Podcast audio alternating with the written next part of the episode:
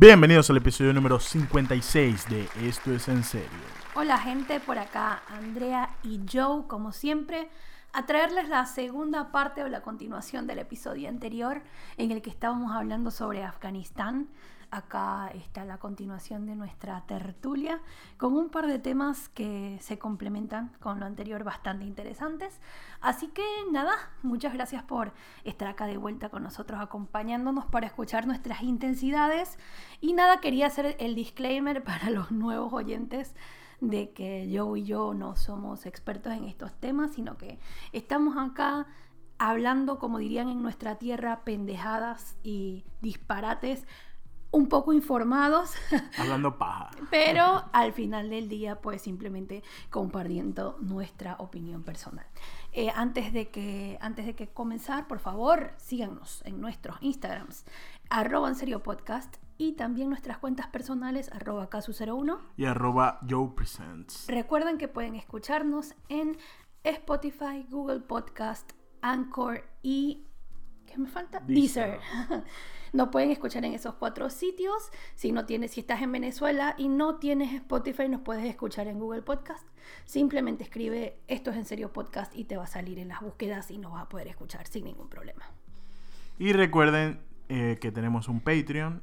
Eh, nuestro link está en nuestra bio de Instagram para que puedan aportar un poco si quieren que continuemos el podcast y de que mejoremos y todo esto. Así nos podemos comprar una laptop nueva, eh, que la necesitamos. y otro micrófono. Eh, así que nada, chicos, eh, fue ya fuera de, de joda. gracias a todos los que nos apoyan y nos escuchan todas las semanas.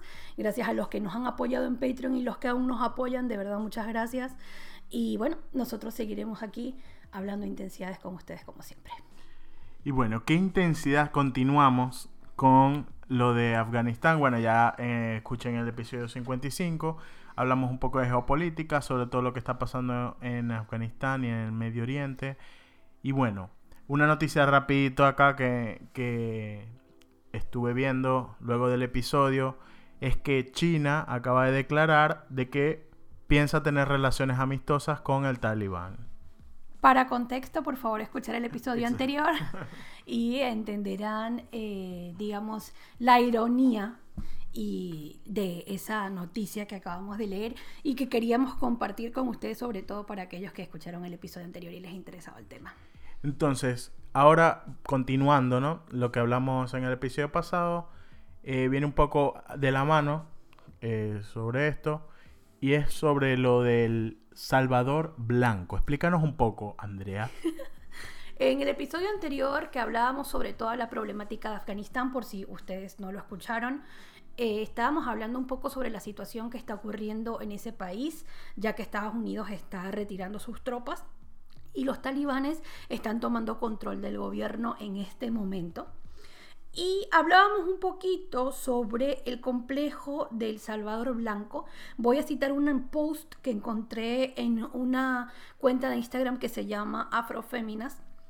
Y allí explican que el complejo del Salvador Blanco es un término creado por el historiador nigeriano Teju Kole para referirse a la tendencia de las personas blancas de brindar ayuda no solicitada a personas racializadas para su gratificación personal. Originalmente, el término se acuñó para describir a las personas blancas que comenzaron a ir a África durante la crisis humanitaria hace 40 años para ayudar y salvar a la población, entre comillas, ¿no? Y que hasta el día de hoy vuelan al continente para encontrarse y ayudar a los africanos décadas después de la crisis. Ir a África a hacer voluntariado se convirtió en una medalla de honor de muchas personas blancas que equiparaban sus acciones en África a una especie de acto heroico.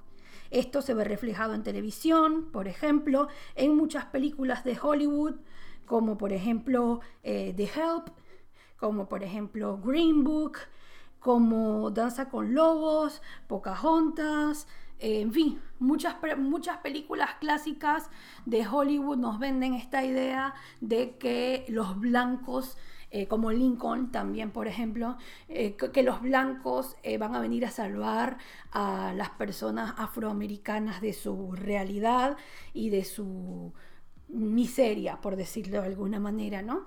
Y nos venden esta idea de que ellos necesitan ayuda y El Salvador siempre es una persona de piel blanca que llega y entonces es el héroe, en fin. Eh, otra manifestación del complejo del del Salvador Blanco es, por ejemplo, las agencias que organizan viajes de lo que se llama volunturismo. Es un término que utilizan los activistas africanos para referirse a los voluntarios que toman voluntariado solo con el propósito de viajar y conocer el mundo, pero que no tienen la intención real de ayudar a nadie, sino que simplemente utilizan el voluntariado como excusa para tener donde quedarse, para tener eh, comida y, en fin, eh, comodidades eh, gratis, por decirlo de alguna manera. Lo usan para conocer el mundo, como ya dije, o tomarse un año sabático y realmente em, el verdadero propósito detrás de estos voluntariados es algo completamente egoísta y no tiene que ver con ayudar a las comunidades locales o realmente integrarse a las mismas para poder generar un cambio que sea eh, significativo. O sea, llegar para tomarse la foto y después irse ya. Exactamente. Hay otros casos de muy graves de esto, de esto complejo del Salvador Blanco.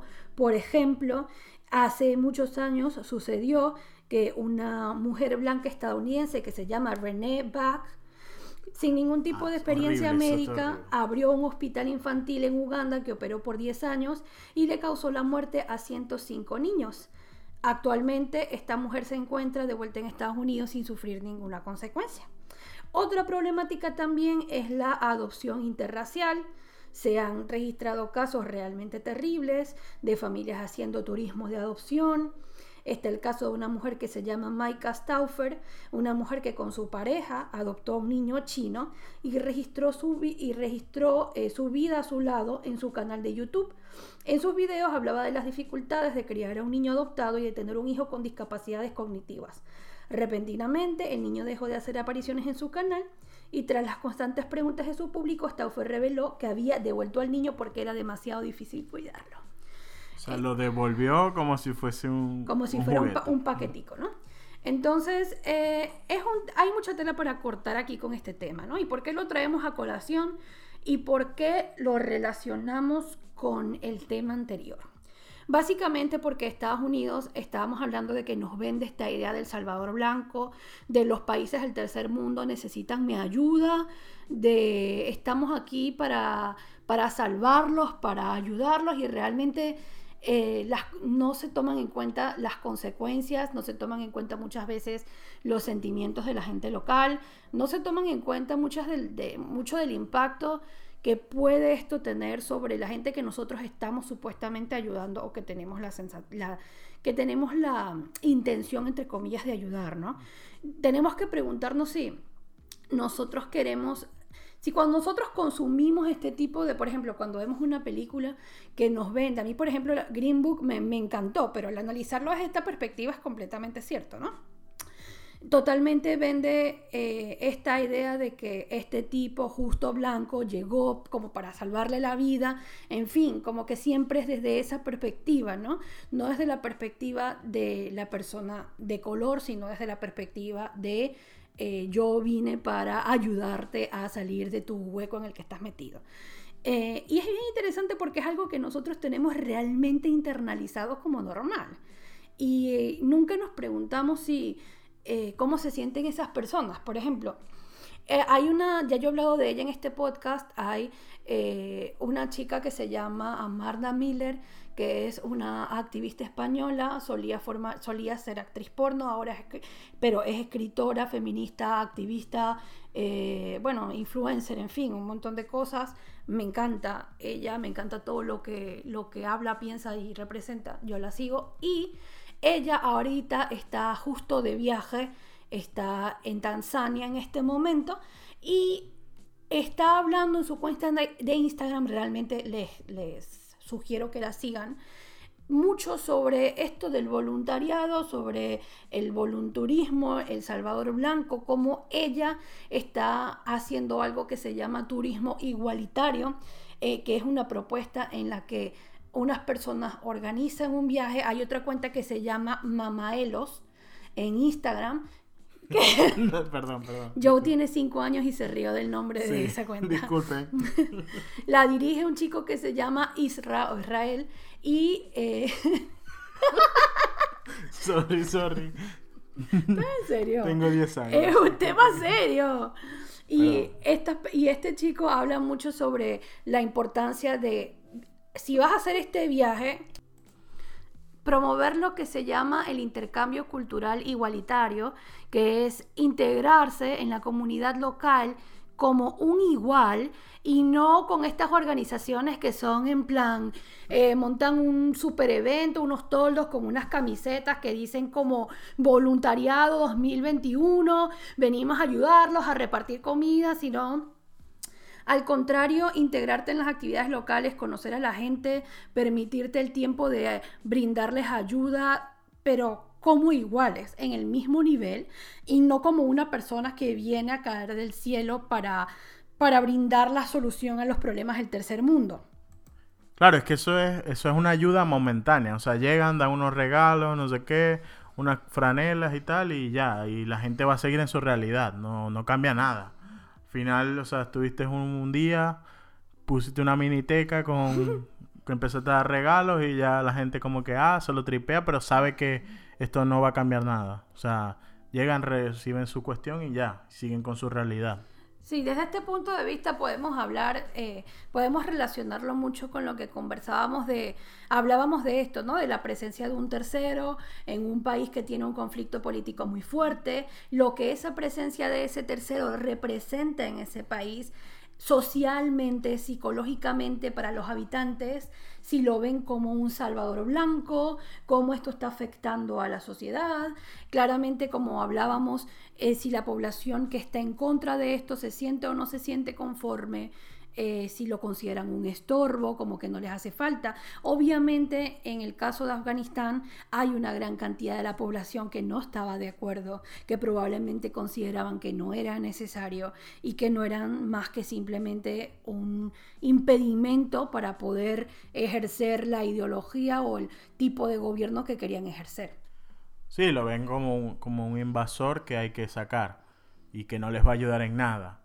Eh, es lo, siento yo que esto tiene mucho que ver- parecido a, a estos políticos que cuando hay elecciones o están en campaña van a los barrios o van a, las- a los lugares necesitados con un poco de gente, música, empiezan a dar regalos, que regalan neveras, no sé qué y tal, para que la gente vote por ellos y después se van y les sabe...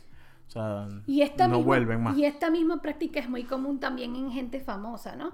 No solo celebridades, sino también eh, gente influencers que promueven un poco todo esto de, ay, vamos a ayudar a la comunidad y entonces hacen unos videos supuestamente ayudando a la gente como para darse publicidad y, ¿sabes? Es como una cosa que se hace mucho tiempo pero que últimamente se ha popularizado y queremos hablar sobre un Re- caso particular. regalando plata, así, como que en un video.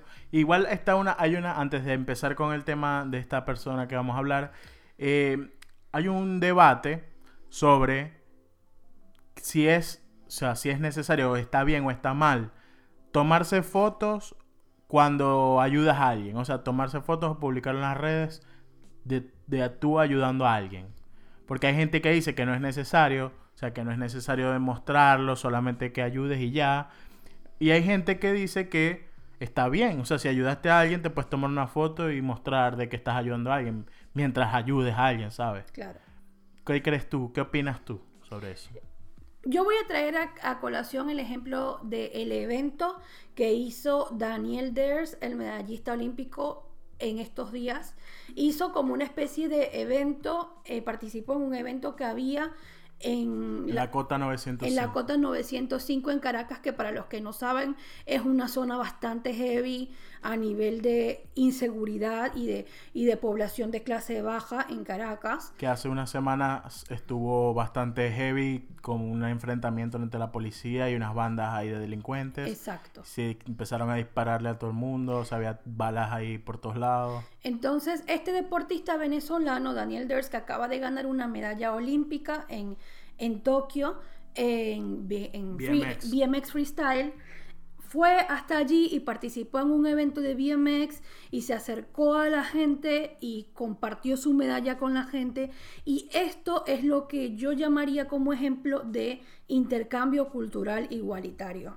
Es una persona que se integró a la comunidad, celebró su logro con la comunidad, lo documentó tomando fotos y videos, pero no creo que fuera para hacerse el héroe, sino para compartir la integración y la felicidad y promover eso, la integración de la comunidad sin importar la política, sin importar las diferencias que pudieran tener, eso, el deporte o el amor por, por, celebrar su logro, el amor por el evento, por el ciclismo, por lo que estaban haciendo en ese momento, prevaleció por sobre eh, todo lo demás. Entonces, en ese caso, me parece que es muy positivo porque también está bueno representar y demostrar que esas cosas existen. Además de que participaron, o sea, participó otra gente, otros niños que están de ahí de la comunidad eh, con sus bicicletas, hicieron eh, freestyle, o sea, permitió eso, pues que la gente participara, o sea, que logro, si eres un niño que está aprendiendo y ver a, Daniel Ders que está contigo ahí en la bicicleta haciendo trucos, eh, es, es, una inspiración, es muy cool. Y no es que él llegó a regalar cosas y tal y ya me voy. Claro. O sea, no olvidemos que la representación es una cosa muy importante, ¿no? Porque volviendo al tema del Salvador, del Salvador Blanco, este concepto es algo que ha sido ampliamente representado y que probablemente está perpetuando los estereotipos racistas una y otra vez, sobre todo en sociedades como la americana.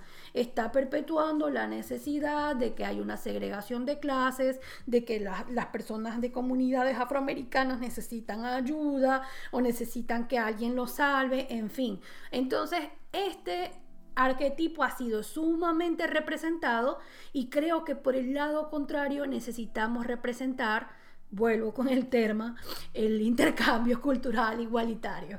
Eh, creo que es bastante, bastante necesario evidenciar que existe y que se puede lograr y que hay que hacer el cambio. Y si no lo documentamos con fotos, con videos, con publicaciones, con eventos, con cosas tangibles, no existe. Claro, entonces eh, está bien, está bien que lo documente, pero hay otras personas que lo hacen de una forma en que no se ve tan bien. Por ejemplo, está el caso de esta persona que está esta semana bastante activo en, la, en las redes de Latinoamérica, digamos. el caso de Epa Colombia, que es una, una chica que se hizo viral hace unos años por un video apoyando a la selección de Colombia, no sé qué, es colombiana, y se hizo bastante viral, miles de seguidores, no sé si millones de seguidores, em, por esto. El tema es que el año pasado, en las protestas que hubo en Colombia, ella salió en un video donde salía en una estación del Transmilenio, que es la, como la línea de buses de allá de, de Bogotá. No sé si era en Bogotá. Sí, en Bogotá. Eh, estaban destruyendo una estación y salió ella con un, no sé si era un bate, un martillo, no sé qué, rompiendo los vidrios de la estación y diciendo así como que, bueno, que esto, son, esto lo tiene que pagar el gobierno, hay que destruir las, las cuestiones para que el gobierno gaste dinero y podamos eh, como perjudicarlo. Y es como que, o sea, estás haciendo vandalismo, está destruyó... Terrorismo, básicamente. Estás destruyendo e incitando a que la gente destruya cosas públicas y una cuestión de transporte público que incluso, o sea, lo que es afectar es a la misma gente porque se va a quedar sin la estación. Y convengamos que es una persona que tiene que estar completamente consciente de la responsabilidad y del tamaño de su audiencia. Exacto. O sea, estás incitando al odio a miles de personas y no estás teniendo en cuenta las consecuencias que esto pueda tener. Entonces la tipa estuvo saliéndose con la suya durante meses y meses y meses y resulta que ahora, eh, bueno, después de esto, muy inteligentemente, ella, comenzó, ella fundó, o sea, tiene su propia empresa y comenzó a hacer estos videos como ayudando a la gente. Sí, regalando dinero, no sé qué. Entonces comenzaba a decir cosas como eh, Dios te ama y entonces regalaba dinero a la gente y justo se grababa regalándole dinero a la gente y pero entonces también tiene su empresa y entonces la gente como que está de su lado porque la tipa es una emprendedora como Sí. no no no estoy entendiendo por qué eh, le están como eh, como diríamos en venezolano, y me disculpan, jalando bola, porque no conozco un mejor término, a una persona que literalmente está ganando muchísimo dinero a punto de hacer publicidad, ayudando a la gente de forma completamente interesada y además hace meses estuvo incitando al odio, promoviendo el terrorismo. Claro, luego de, de haber hecho todo eso, la gente obviamente eh, tiene amnesia y se les olvidó eso. Pues, o sea, se les olvidó el video. El video obviamente desapareció de todas las redes. Me imagino que todavía está por ahí si buscan. Pero o sea, nadie publica más el video de ella rompiendo las cosas, sino que ahora publica videos de ella vendiendo su queratina, que es una que es lo que el producto que tiene. Eh, nada en contra de No, su no, emprendimiento, bien, pero, obvio. pero nosotros lo que creemos es que ella literalmente está aprovechando estos actos de supuesta ayuda. Eh, como literalmente para ponerse, volviendo a lo del Salvador Blanco, como si fuera una salvadora, para entonces después inyectar el beneficio de esos videos a su negocio, ganar más seguidores, ganar más compradores, ganar más dinero. O sea, no es ninguna salvadora ni tampoco es ninguna santa. Y bueno, entonces el tema es que hace unos días el Tribunal Supremo de Bogotá dio la condena de, por este video que salió, que ya salía destruyendo parte de, de la estación del Transmilenio, incitando a eh, el vandalismo y el, digamos, terrorismo. Una condena de 63 meses de prisión, que son como 5 años, y una multa por 492 salarios mínimos, además de que no va a poder traer- publicar más en las redes sociales, o sea, no va a poder ser tipo de influencer, obviamente porque estás presa. Eh, y bueno, salió obviamente eh, la avalancha progre a defenderla, diciendo que porque ella, porque es pobre, por eso la van a meter presa, si además ella lo que hace es promover ah, el trabajo y generar empleo con su empresa y ayudar a los pobres y no sé qué. Y bueno, sí, o sea, todo bien, si tienes una empresa generas empleo, pero si cometiste un delito, tienes que pagarlo. Digamos que la gente dice, bueno, no, porque es, o sea, es extremo cinco años de prisión por esto. Mira, yo no sé, no, no, o sea, no soy juez, no sé cómo se funciona la, la, la ley en Colombia. Pero si eso fue lo que salió, si son cinco años, tienes que pagarlos. O sea, si estuviste rompiendo cosas, incitando a la violencia, incitando al terrorismo, tienes que pagarlo. O sea, es como. El tema es porque la gente lo ve desde el lado que les gusta o que les interesa. Como la protesta era una protesta de, de izquierda, digamos, sale mucha gente progre o socialista a defenderla. Pero si hubiese sido una persona de otro lado, de otro bando, ahí la gente sí hubiese dicho, bien, bien, tiene que pagar porque rompió no sé qué. Entonces es todo muy, Yo muy creo, hipócrita. yo creo que no podemos comparar la condena de una persona normal con la condena de una persona que literalmente tiene millones de personas mirando su contenido y que tiene está en una posición de poder, está en una posición en la que puede influenciar las opiniones y los actos de millones de personas. Una persona normal que no tiene una plataforma, que no tiene una audiencia, no puede hacer eso, por lo cual la gravedad de sus acciones es mucho peor. Y tampoco podemos tildarla de santa, porque esta persona está utilizando sus actos de supuesta benevolencia para inyectar o sea, profit, beneficio, eh, liquidez a su negocio. Véanlo como lo vean, es así. Que, que es cierto que mucha gente dice, bueno, pero igual un bien, igual es un bien, no importa. Ok, sí, la persona que ayudó, ella la ayudó y le hizo un bien y esa persona quizás está mejor gracias a su ayuda. Eso no lo voy a quitar. Pero al mismo tiempo esa ayuda no es desinteresada. O sea, no podemos volverla una santa simplemente porque está del lado de tu ideología política de preferencia. O sea, es tanto así. Ah, disculpen, la, la cuestión fue en el 2019, no fue el año pasado. Eh, por este tema del, del COVID perdí. El, el 2020 no contaba. este.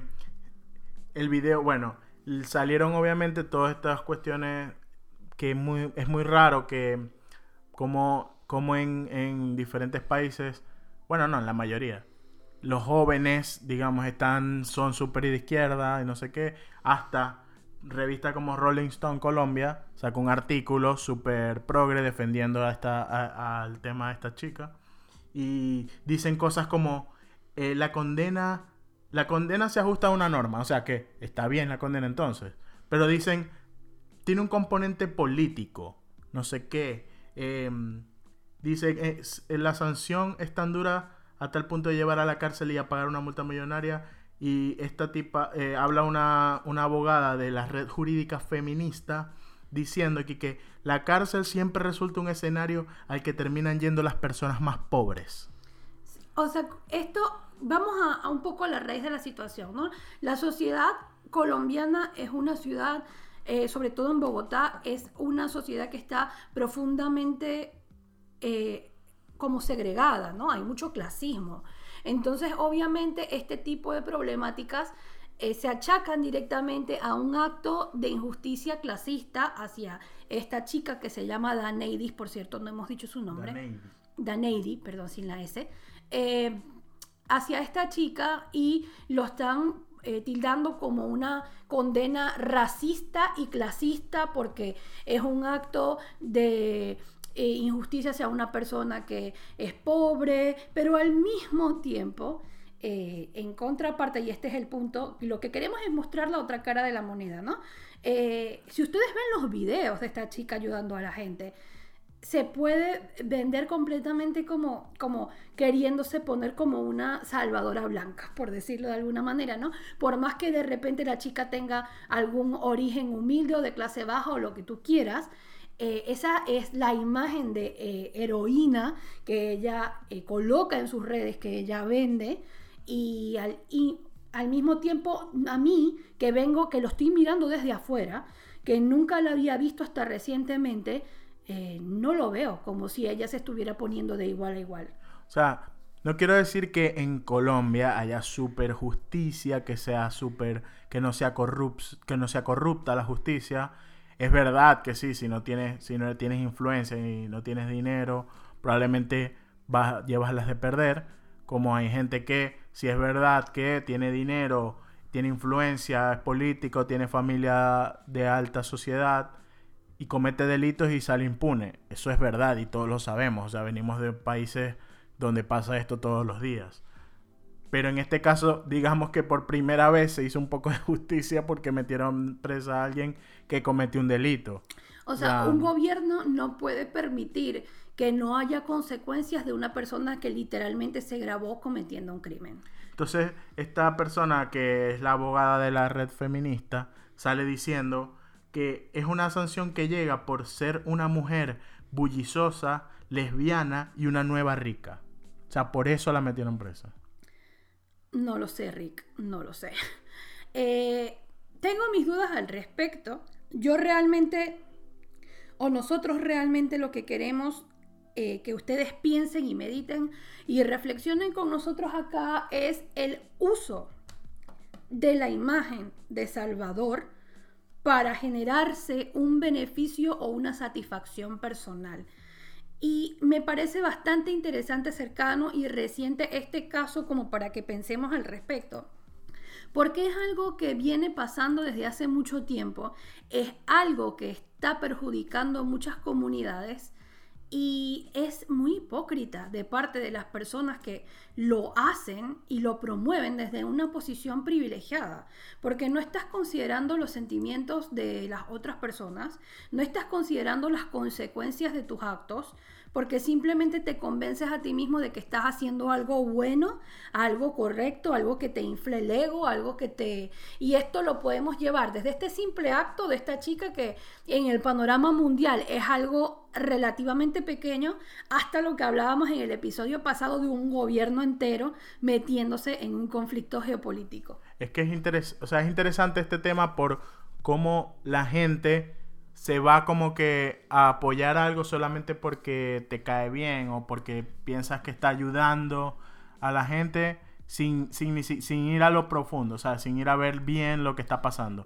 Es tanto como, ah, estaba leyendo hace rato que la Comisión Latinoamericana de Derechos Humanos la nombró embajadora de la paz mundial. ¿Qué? Entonces es como que demasiado, es demasiada política también metida ahí.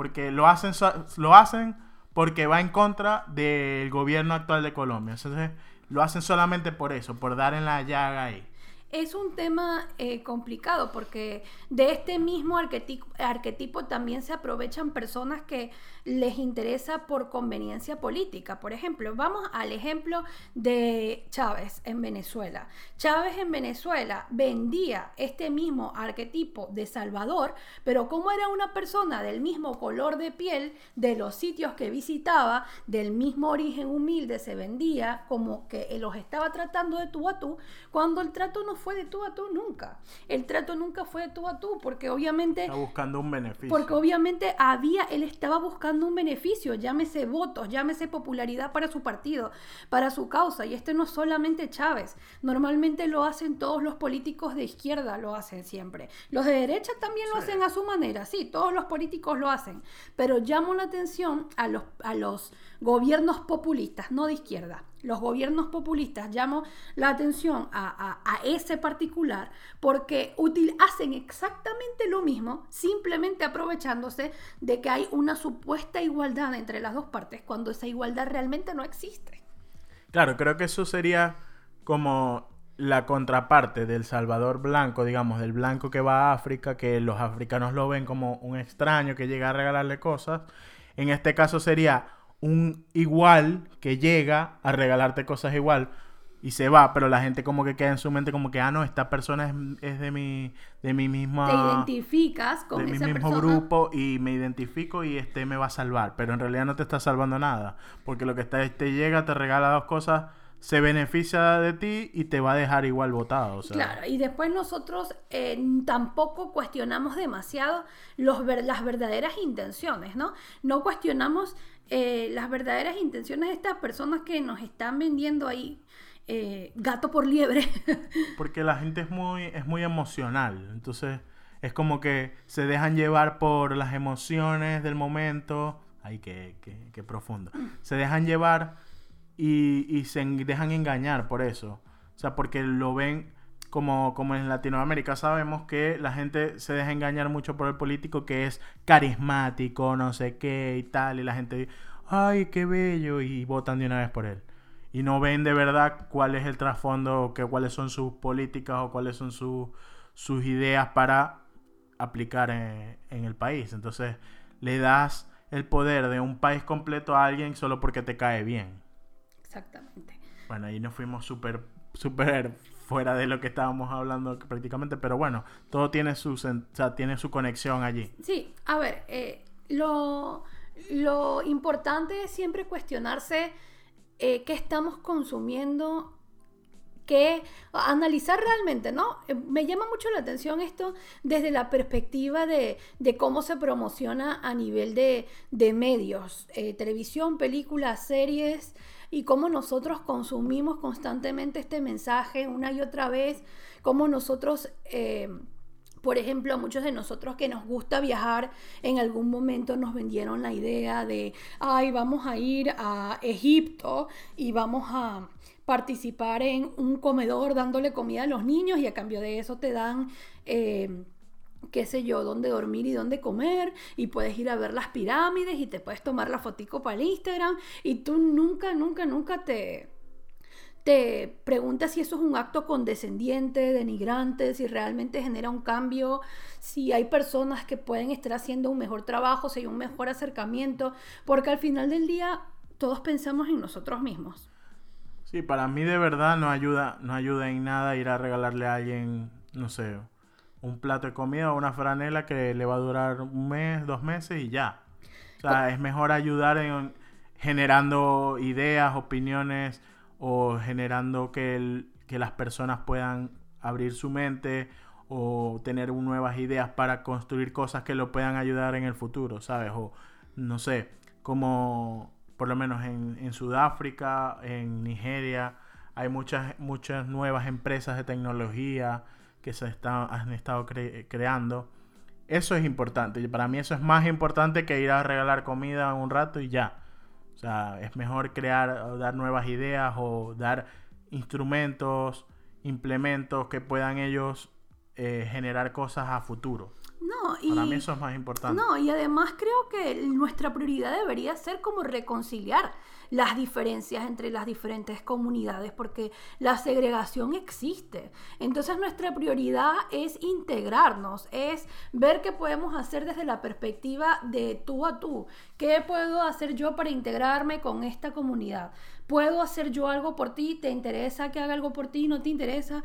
quiero escucharte antes de yo pretender meterme porque yo considero que tú necesitas mi ayuda. Claro, que ellos, que, ellos vean que somos iguales, o sea, que somos personas iguales, por más que tengamos diferente color de piel o rasgos, somos humanos que hablamos, o sea, no, tenemos el mismo idioma, pero tenemos las mismas, digamos, eh, sueños o cosas que queremos hacer, ¿sabes?